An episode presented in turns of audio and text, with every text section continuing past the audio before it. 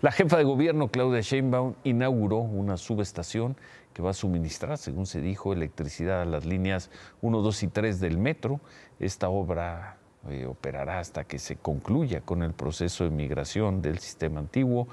Eh, por cierto, en este acto el líder del Sindicato de Trabajadores del Metro, Fernando Espino, estuvo presente después de las duras palabras de la semana pasada, llamó la atención que no acompañó a la jefa de gobierno durante el recorrido por la subestación, tampoco estuvo en el templete oficial, lo pusieron ahí, ahí lo vemos en primera, en primera fila, al final solo se dieron un breve saludo, solo se dio un breve saludo con Claudia Sheinbaum. Cuando llegó el señor Espino al evento, fue recibido así por algunos trabajadores del metro.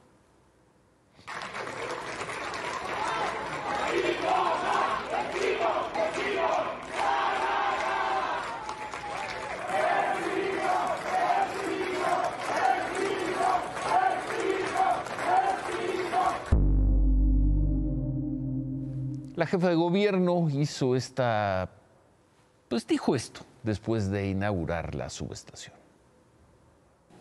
Ahora es importante decir que por supuesto que el metro requiere también más recursos para muchas otras cosas y no vamos a escatimar en ello. Y en ello nos vamos a poner siempre de acuerdo con los trabajadores y trabajadoras del metro. Vamos a dejar un metro mejor. Eso ténganlo por seguro mejor del que recibimos. Enhorabuena por Metro Energía, que vivan los trabajadores del metro. Un mejor metro del que recibimos, pues ojalá. Claudia.